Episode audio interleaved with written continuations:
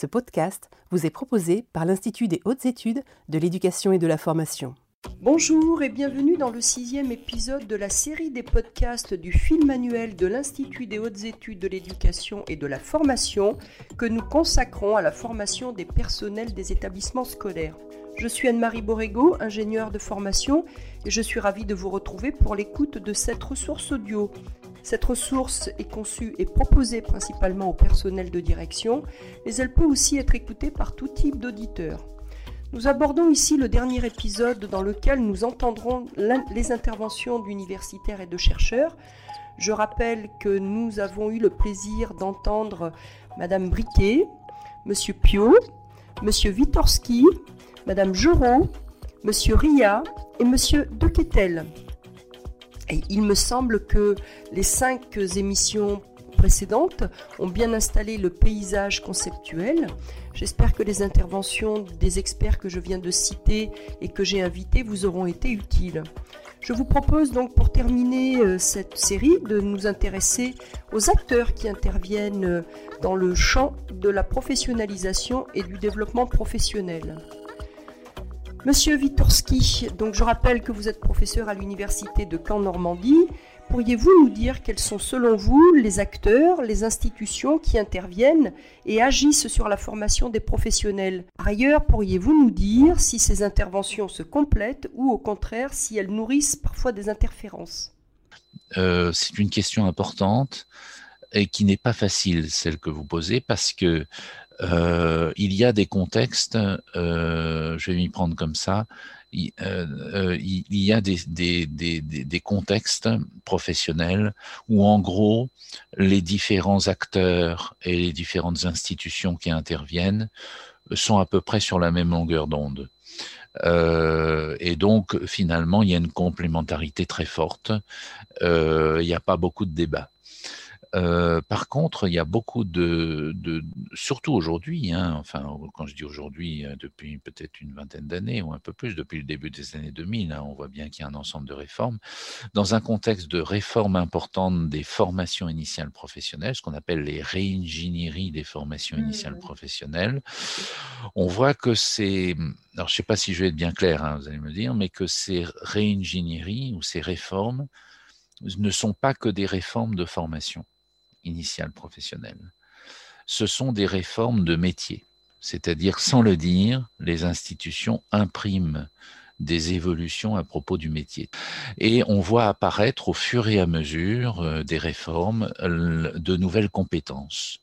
Euh, par exemple, typiquement, euh, il y a des compétences pour s'agissant des enseignants autour du fait de collaborer euh, au sein de l'établissement, le développement de, projets transversaux, s'ouvrir aux échanges avec les parents, etc., etc., qui allait de soi pour un certain nombre de, d'enseignants qui n'étaient pas forcément aussi formalisés et attendus dans le dans, le référentiel ou dans, dans les attentes du métier, on va dire, et euh, auparavant.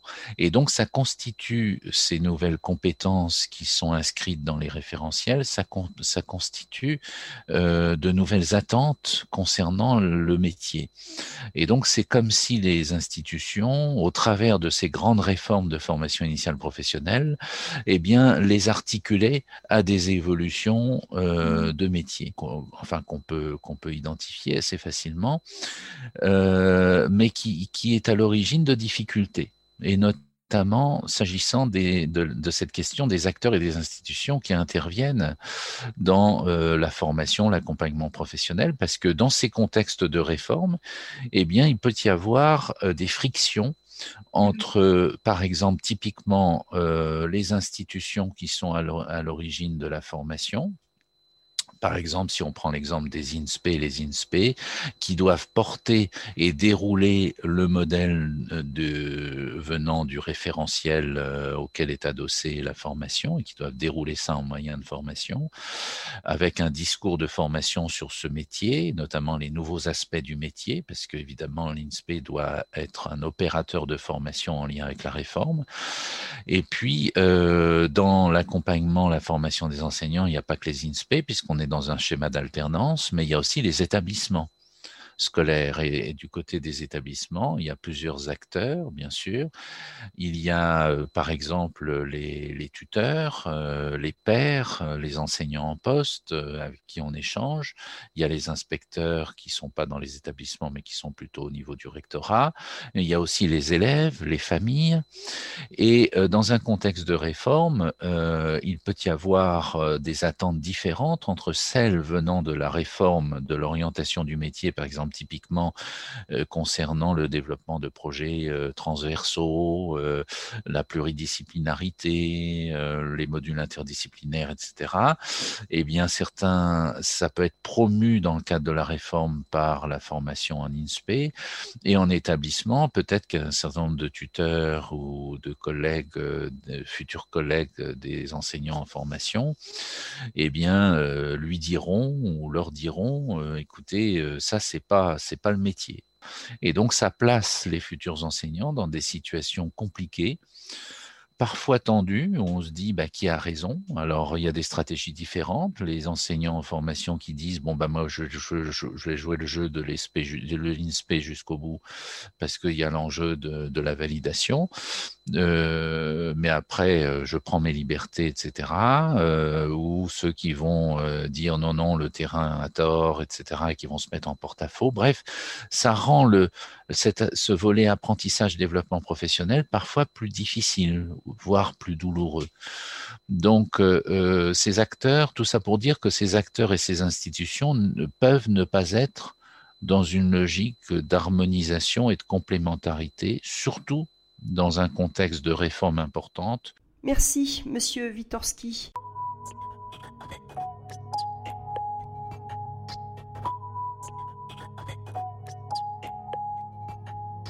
Je vais maintenant me tourner vers Monsieur Ria. Monsieur Ria, vous mettez en avant un métier nouveau qui est celui d'accompagnateur de formation. Pourriez-vous nous dire quelle est cette fonction et qui l'occupe ou pourrait l'occuper dans notre institution?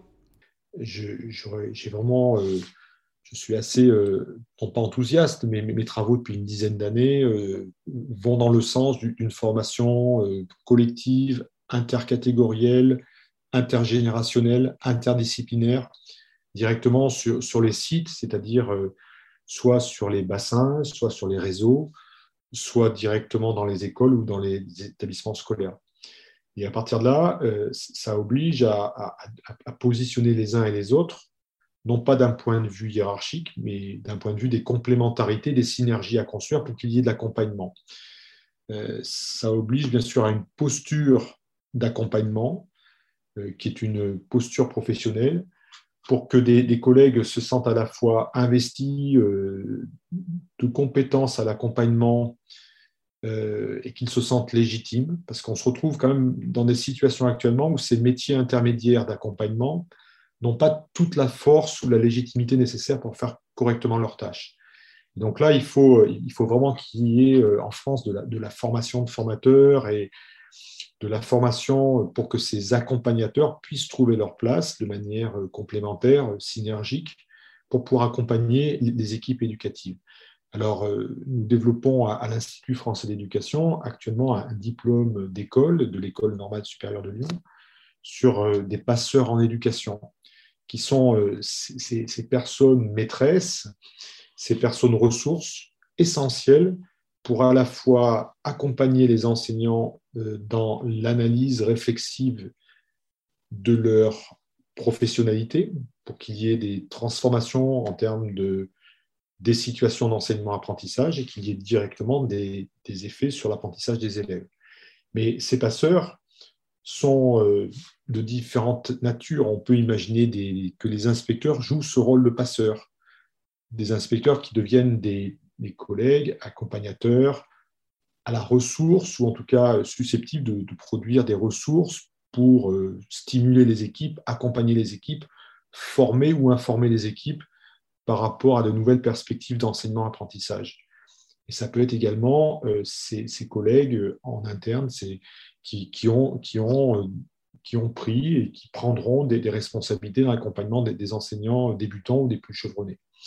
Donc là, il y a toute une perspective et je pense qu'il ne pourra pas y avoir de, transformation du système éducatif sans qu'on prenne très au sérieux ces, nouveaux métiers, ces métiers intermédiaires. Alors, pas pour les inspecteurs, puisque bien sûr, les inspecteurs ont déjà, ont, déjà des, référentiels et puis travaillent depuis très longtemps déjà dans l'accompagnement, même si la transformation même n'est pas si évidente que ça et que les enseignants continuent de, percevoir les inspecteurs comme des inspecteurs, alors que cette mue identitaire des inspecteurs euh, se fait euh, au fur et à mesure. Mais c'est vraiment euh, toute cette constellation de collègues et, de, de, métiers intermédiaires qu'il faut arriver à repenser pour qu'il y ait de l'accompagnement sur site et que ce soit vraiment les équipes qui se donnent pour projet de, progresser sur des, situations éducatives complexes où il y a euh, besoin de réfléchir ensemble pour pouvoir améliorer le système éducatif et les performances des élèves. les personnels de direction, vous les mettez où dans, ce, dans cette euh, constellation? Alors, c'était d'ailleurs euh, il n'y a pas très longtemps une, des remarques d'une de mes doctorantes qui, qui, me disait, mais Luc, à chaque fois que tu nous parles de tes recherches, tu, tu, arrives à, décrire des conditions favorables en termes de, levier, de, conditions méthodologiques, de, techniques même, de professionnalisation au sein même des, établissements, mais tu déplores à chaque fois euh, à quel point finalement les, chefs d'établissement, les directeurs d'école ont, un rôle décisif à la fois euh, favorable ou défavorable, en faveur ou en défaveur finalement du projet. Et donc ce sont les premiers décideurs de ce management pédagogique ou euh, de ce leadership pédagogique. Et euh, ils ont un rôle déterminant. C'est vraiment eux qui doivent prendre la mesure, prendre conscience euh, de leur rôle et de leur impulsion nécessaire pour qu'un collectif puisse se déployer en, établissement ou sur site. Et, sans eux, nous ne pouvons rien faire. Donc, ils sont là pour à la fois impulser, euh, donner les conditions favorables à la réalisation de ces, euh, de ces, de ces études de situation professionnelle, c'est-à-dire qu'il faut ici des espaces, il faut des temps, il faut euh, très concrètement du temps et, de l'espace pour que les collègues puissent se réunir, puissent avoir les conditions favorables, en tout cas, à cette réflexivité professionnelle sur site. Et, et, vraiment, tellement de fois j'ai pu voir la différence entre un, chef euh, bienveillant qui en plus lui-même incarne une posture de développement professionnel, faisant que dans sa façon d'être chef, euh, il, dégage une réflexivité, une réflexivité critique sur lui-même, faisant qu'il devient un exemple presque par rapport à la façon de pouvoir se former et continuer de se former tout au long de la carrière alors que d'autres euh, n'y voient pas euh, beaucoup d'intérêt ou se sentent démunis par rapport à cette perspective-là, cette dimension du développement professionnel. Ils sont sur des objectifs peut-être de plus court terme avec d'autres préoccupations. Et, je pense qu'ils peuvent complètement euh, casser ou couper toute perspective de développement professionnel. Et on a des collectifs parfois professionnels qui s'effondrent du fait de ne pas être suffisamment soutenus par l'institution. Merci, Monsieur Ria.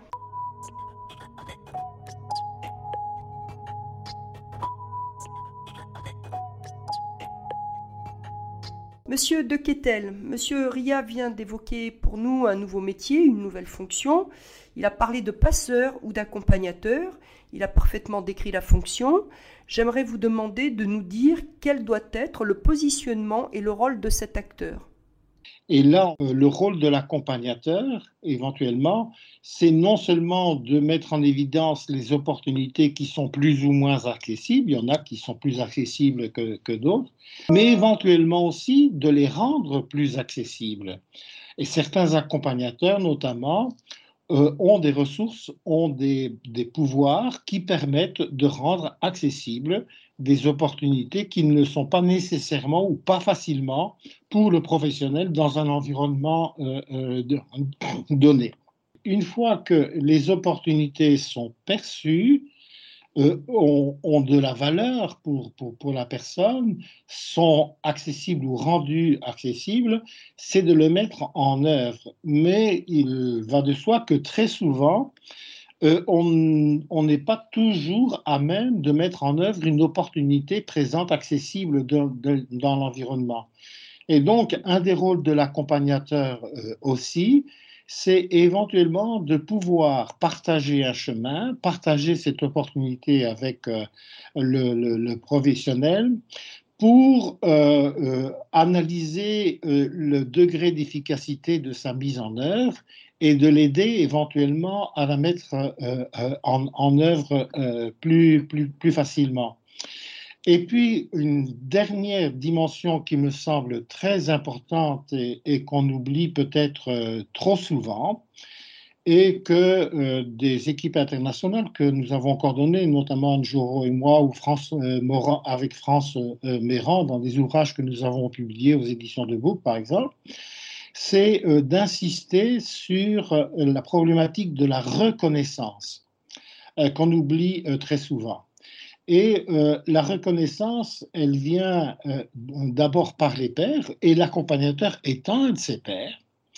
Et donc montrer des signes de, reconnaissance, des signes de, valorisation, parce que la reconnaissance dépend de nouveau de plusieurs, euh, de plusieurs facteurs. Merci, Monsieur de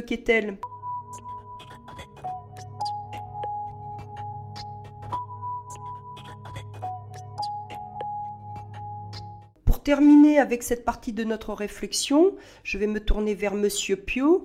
Il me semble qu'on a oublié quand même le rôle de l'individu euh, lui-même. Monsieur Pio, quel est le rôle de l'individu en qualité d'acteur de son propre développement professionnel?